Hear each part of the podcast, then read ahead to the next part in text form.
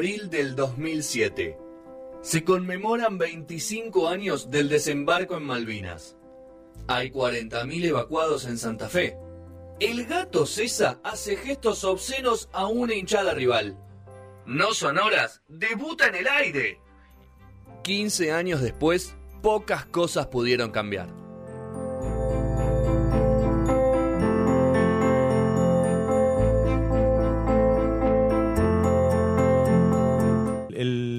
El conductor real, conductor del programa, me dice que me corte el pelo. También.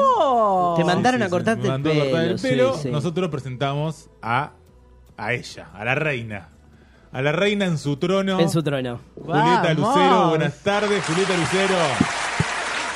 ¿Cómo están? Te quedan divinas el pelo largo, las ondas. Gracias. No te lo Juli. cortes. No, no, no le hacemos caso, ¿no? Hace Este- frío. No, Hace Hace, frío. frío. tal cual. Muy bien, muy bien. Bueno, ¿cómo estás, Julieta? Estás en tu silla hoy, así que teníamos dudas de dónde estabas.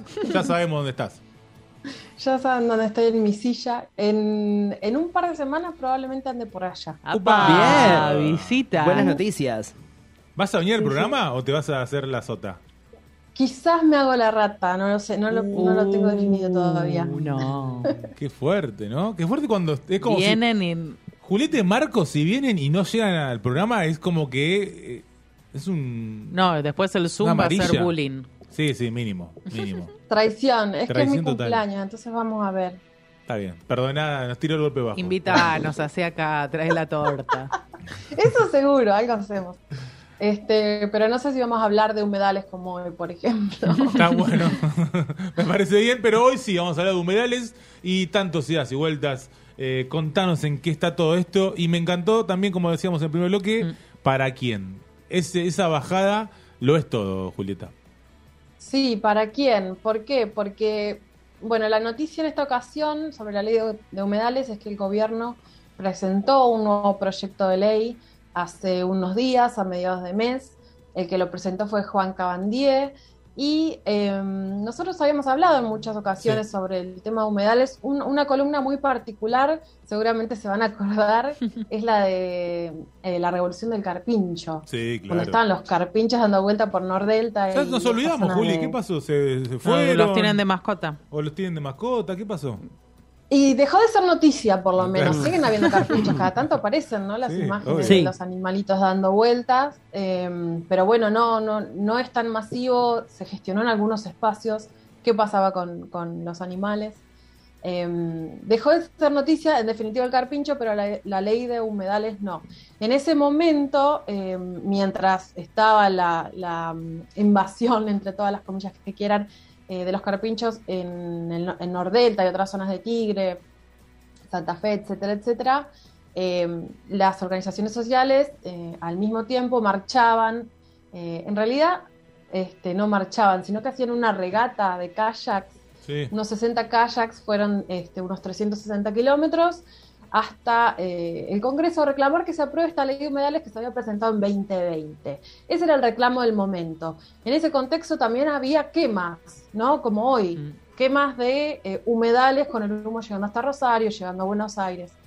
Finalmente ese proyecto de 2020 que había sido consensuado y trabajado por más de 300 organizaciones, científicos, eh, cientistas sociales, de todo tipo de, de personas involucradas, digamos, desde los territorios hasta políticos, quedó en la nada, ¿no? Es el tercer proyecto de humedales que queda en la nada. El inmediatamente anterior al del 2020 había sido uno de Pino Solanas Sí. en Claro, 2016. Claro, que había sido impulsado por él, que había conseguido una media sanción en el Senado, pero quedó en trunco en diputados. Y en este caso, el de Grosso de 2020 perdió su estado parlamentario este año, en febrero, y eh, lo volvió a presentar en marzo, el proyecto, se volvió a presentar. Ahora bien, el que presenta eh, Cabandier hace un par de semanas es, según él, basado en el proyecto de 2020, basado en el, proye- en el proyecto presentado por Grosso y armado por eh, más de 300 Sí, organizaciones. el pero consenso este de las organizaciones que hablaste. ¿Cómo? No digo que es formado en consenso con ciertas organizaciones, digamos. Eso es lo que dice Cabandier, pero las organizaciones dicen no. O sea, Pero igual el Eh, del 2020 se vuelve a presentar ahora en marzo de 2022. como, como estaba y Cabandier hace un retruco con uno igual. O sea, si fuera igual no lo hubiera presentado porque el otro ya está presentado. Claro, bueno, ellos dicen que es el proyecto, eh, un proyecto que tiene más consensos, digamos, Claro. Que, mm, este, que está basado en ese original de 2020 que se volvió a presentar, pero las organizaciones dicen, bueno, no, basado no, porque hay muchos cambios, hay muchos eh, problemas en este nuevo proyecto de ley que entra a competir con el que se volvió a presentar. Claro. Les quería traer eh, algunos, no, algunos nada más de esos cambios que se habían presentado. Eh, quien analizó esta, en este nuevo proyecto de ley es Patricia Pintos, que es doctorando en Geografía de la Universidad Nacional de La Plata. Lo hizo para eh, Tierra Viva.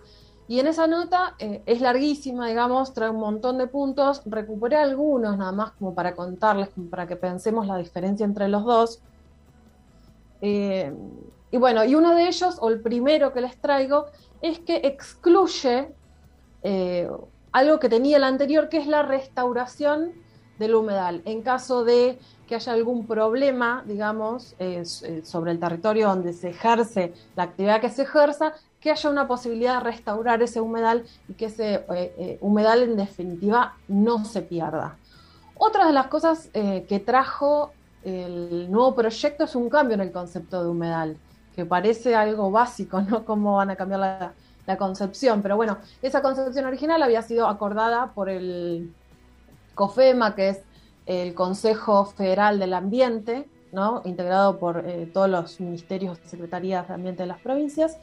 Había sido instalado en 2016, en este proyecto de ley se cambia y según este investigador y especialista en tema, en el tema dice que eso hace que se reduzcan los espacios que son denominados humedales. O sea, si se llegase a aprobar este proyecto de ley, van a ser menos los territorios o van a ser menos las hectáreas que se van a cuidar. Al cambiar ¿no? la, Entonces- la- la nomenclatura, digamos, de a qué llamamos humedal, la ley eh, impediría, digamos, la protección de mm, menos área, decís.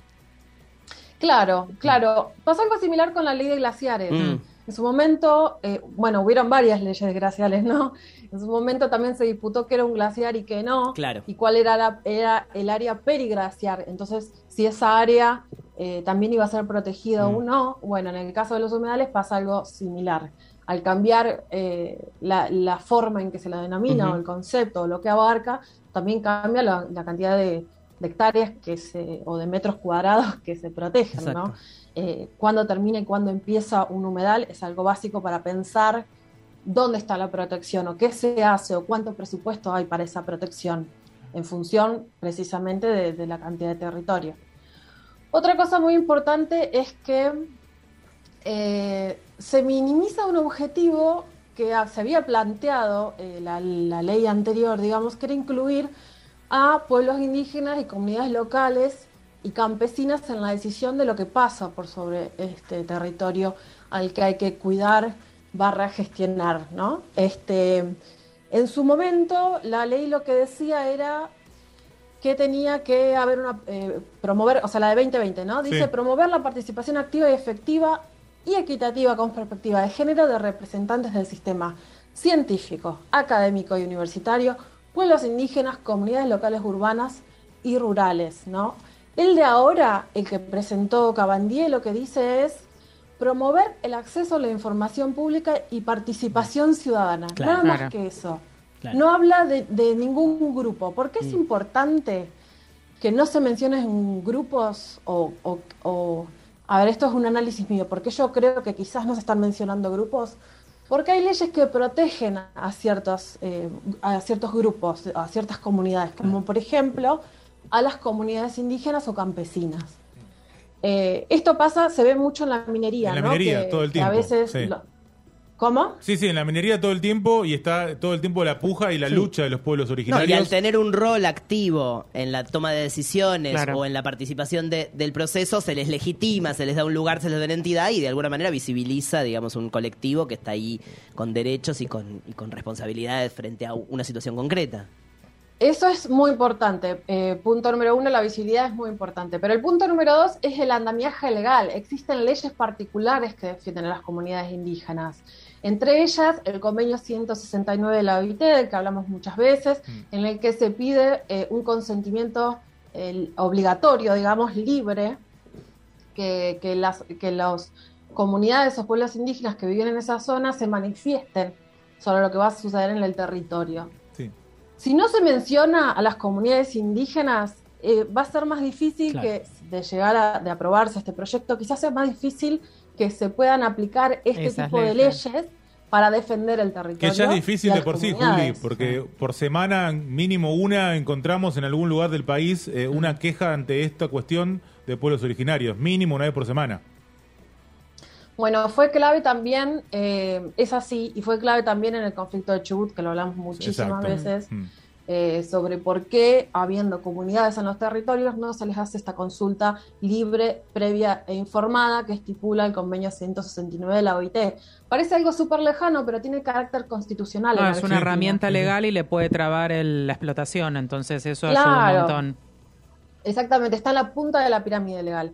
Entonces, al sacar, eh, digamos, eh, a esta, a La- esta el detalle. comunidad o este grupo de personas, vamos a ver qué pasa a la hora de defender, ¿no? Eh, Sí, me parece un fuerte- Pero- Estamos punto muy pensando clave, en, ¿no? en el hipotético caso de que se apruebe. Sí. Pero mm, de los, por lo menos los puntos que vas hasta ahora, Juli, eh, que tengan más consenso como lo bajó Cambandier, no, son modificaciones que al contrario están eh, achicando porque ya desde la definición o generalizar en vez de nombrar a los actores son todas como, eh, vamos a decir esto en lo legal se sabe, que es achicar la forma para que adentro te tengas más grises legales. Exactamente, van Y- desapareciendo ahí las palabritas. Juli, como bueno, para, las- como para poder también sí. entender blanco sobre negro, ¿cuáles son los intereses en particular que se están poniendo en juego ante la ley? Porque claramente, digamos, hay una resistencia, hay un interés ahí que se está poniendo en juego. ¿Qué, ¿Cuáles son las empresas, las corporaciones? ¿Qué, qué, quiénes, ¿Quiénes están detrás de el- la detención de esto? Porque si no, no hay ningún motivo, digamos. no no Me parece que no... es eh, Este tipo de cosas ambientales, si uno no, no se, se pone a preguntar, bueno, ¿qué Claro. están defendiendo? ¿Cuáles son los intereses que se defienden?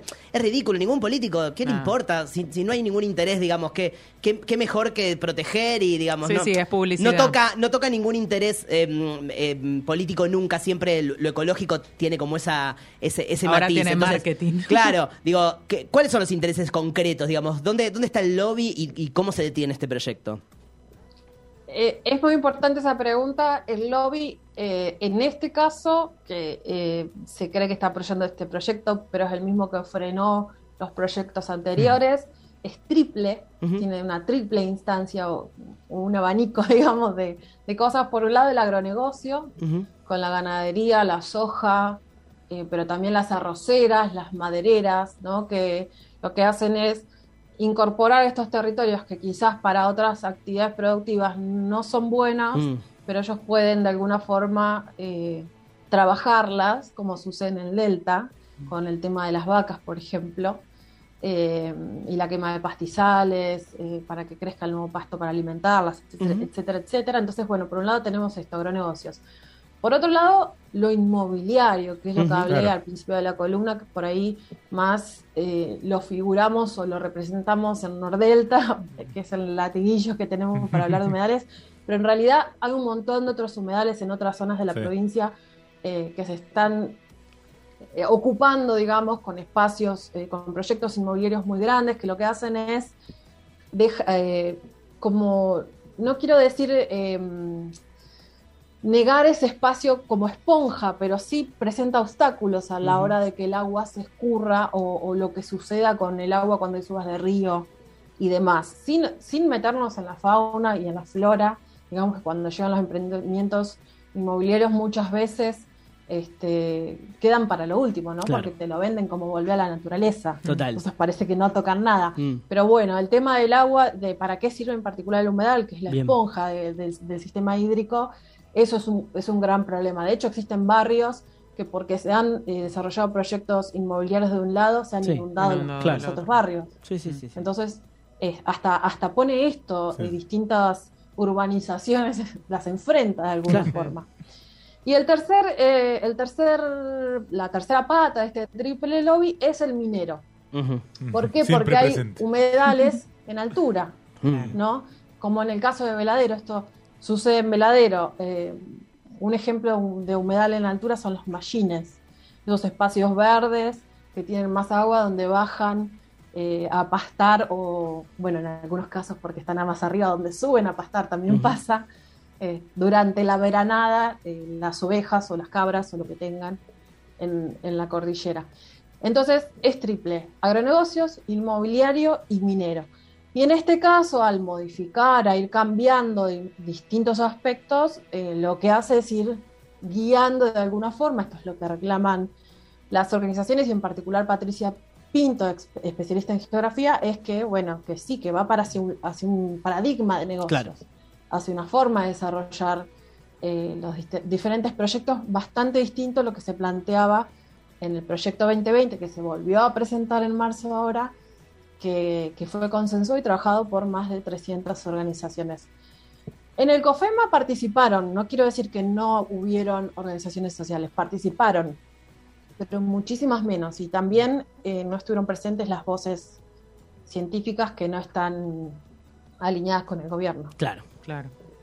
Juli, en, en esta cuestión, y así eh, capaz es medio barata la pregunta, pero me gustaría tu opinión, ¿es, es mejor en este caso que, aunque sea con estas modificaciones, se avance o es mejor pelear la otra y, o sea, esta que seguramente tenga más posibilidades de lograrse, eh, es mejor que por lo menos se avance y se logre? Tampoco o- el que el gobierno está en este momento cuestión, con ¿no? una espalda No, en, el- por supuesto. en- en las Nada. cámaras como Mm. para negociar alguna ley. No, bueno, pero en este caso particular, por eso, ¿qué, Sí. qué- qué te parece que, que sería mejor? ¿Que por lo menos se logre, aunque sea con modificaciones, o no? Eh, pelear la otra que parece muchísimo más eh, agradable, ¿no?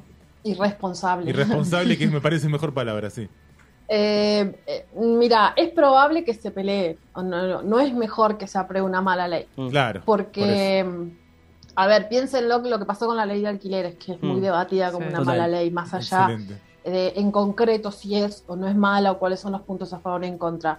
Eh, lo que pasa es que se deslegitima Claro. Y es, y es muy difícil después eh, volver a tratarla o modificarla. Sí, Una- sí, o sea, y- el debate impacto que tiene, trabajo, claro, el impacto que tienen las organizaciones sociales en la lucha, en la calle, en el reclamo, el impacto es muy grande. Exactamente, con lo cual, eh, si bien se hizo esta presentación y tiene el peso del Poder Ejecutivo y tiene el peso del Poder Legislativo hasta algún punto, yo creo que más o menos los eh, la oposición eh, y el oficialismo van para el mismo lado. ¿no? Claro, ese es el tema. Este, de, de todos modos son cosas siempre que se negocian, pero Sí. no lo veo muy distinto. Eh, por supuesto, no, to- no toda la oposición ni no toda la, el oficialismo, no Total. siempre hablamos de las mayorías. Eh, pero, pero va a ser muy fuerte la resistencia, me parece, porque así como se demostró en Mendoza o como se demostró el año pasado en, en Chubut, aunque se presenten eh, dos proyectos distintos, en general, o en general no, en, en estas eh, dos ocasiones muy importantes, ganó el proyecto, o, o, eh, se frenó el, el proyecto que no era de las organizaciones. Bien. No voy a decir que se ganó el otro, digamos, porque en el caso de Chubut, lo que se hizo es que se presentó también, el año pasado también había una ley de las organizaciones presentada en, en la legislatura, pero no se trató, se trató la que presentó el Ejecutivo. También había esa puja ¿no? entre dos leyes distintas. Eh, no ganó la ley de, de las organizaciones sociales que ya están trabajando, juntando firmas para una, para una tercera petición. Pero se frenó lo otro. Y eso es Bien. muy, muy, muy importante. Es muy importante porque se frena una ley que no se quiere, pero por otro lado es muy importante para el ánimo Claro. de las personas. Sí, un, un triunfo, Eh, digamos, sí. claro, sí, un triunfo. Eso. A, eso, a eso me refería Sí. con el desgaste que implica una derrota o, o que, o que se promueva una ley que, Sí, de- que no representa. Llega la misma, bueno, te, te- te damos esta y más o menos tira. Exacto. Bueno, Juli, perfecto. No sé si tienes algo más para agregar eh, o estamos ahí, como vos digas. No, estamos ahí. Eh, me parece que es un lindo ejercicio desde el, el punto de vista analítico poder hacer esta comparación Sí, con clave. lo que pasó el año pasado con Chubut, que lo tenemos tan fresquito. Eh, y no, no es algo que va a salirse de la agenda. Es algo que, que, bueno, se viene el mundial, pero es algo que no se va a salir de la agenda. Seguiremos entonces en esta puja y bueno, por lograr esta ley de humedales que hace tanto que se está intentando y que bueno, con diferencias eh, todavía sigue dando que hablar. Esperemos que tenga buen puerto y que sea responsable, esa palabra me gustó, Juli. Muchas gracias como siempre. Eh, será hasta la próxima. Sos el jamoncito, dijimos hoy, Ah. de dos boyeurs, porque tenemos a Analía con su eh, hermosa historia que nos trajo hoy de este cuento El Motel del Bulleur. Y después va a venir la tercera y última, el broche de oro de No Sonoras con Gran Hermano. Así que, Juli, un placer como siempre y muchas gracias.